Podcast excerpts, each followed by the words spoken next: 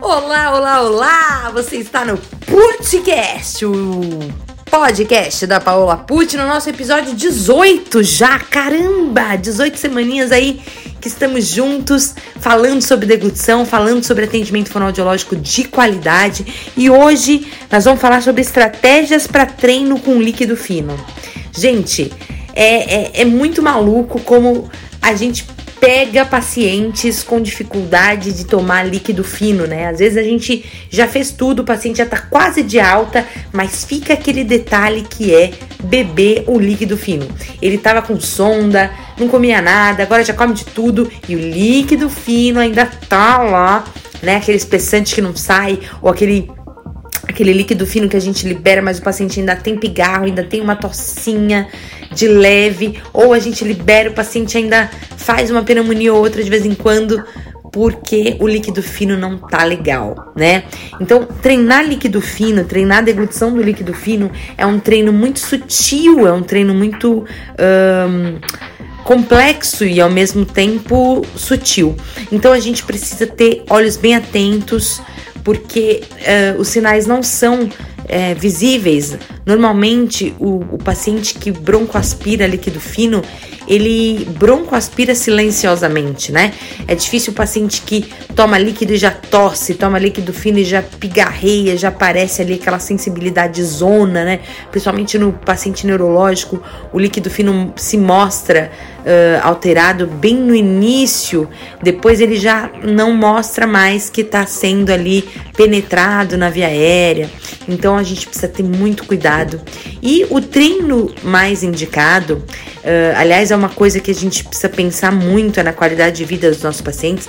Quando a gente vê que o paciente tem um desempenho ruim com líquido fino, a gente não vai tacando nele um espessante, né? A gente vai tentando possibilidades de líquido fino menos ruins, dolorosas e, e tão diferentes do habitual, né?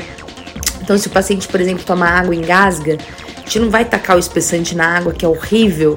Vamos tentar saborizar essa água, aromatizar a água, mudar a temperatura, gaseificar a água.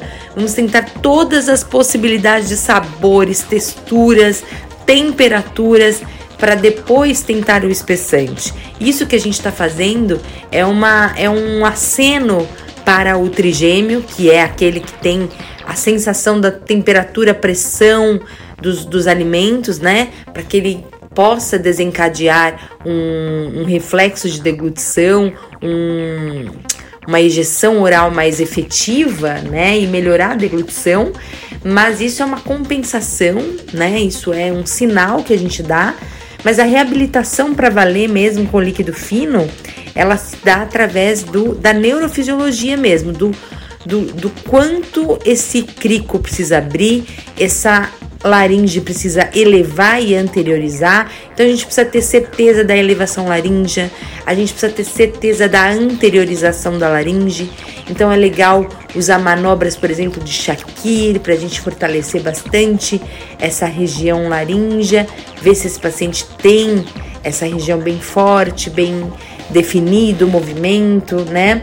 E também é legal a gente pensar se esses líquidos que esse paciente toma, eles estão sendo bem trabalhados do ponto de vista cognitivo, ou seja, se esse paciente está atento durante a ingesta do líquido fino, se ele consegue perceber o líquido fino em região intraoral, ou seja, existe sensibilidade intraoral, o paciente tem a sensação do líquido na boca, ele tem o controle oral. Muitas vezes o treino do líquido fino está muito ligado ao tempo que o paciente fica com o líquido dentro da boca para ejetá-lo. Então, muitas vezes o paciente não sente o líquido da, dentro da boca, o líquido esparrama, vai cada pedaço de líquido para um lado, existe aquele, aquilo que a gente chama de uh, escape, né? Escape posterior, o líquido escapa antes de ser deglutido e o paciente broncoaspira. Então, todas essas variáveis precisam ser testadas, treinadas para que esse desempenho melhore tá? Então, a estratégia que eu tenho que te passar aqui para o treino do líquido fino é varie temperaturas sabores dos líquidos, observe a sensibilidade intraoral, trabalhe a sensibilidade intraoral desse líquido e, o mais importante, use e abuse dos treinos de elevação e anteriorização da laringe para que o desempenho com o líquido seja cada vez melhor. Um beijo e a gente se vê na semana que vem falando muito mais de disfagia aqui nessa delícia de podcast. Um beijo!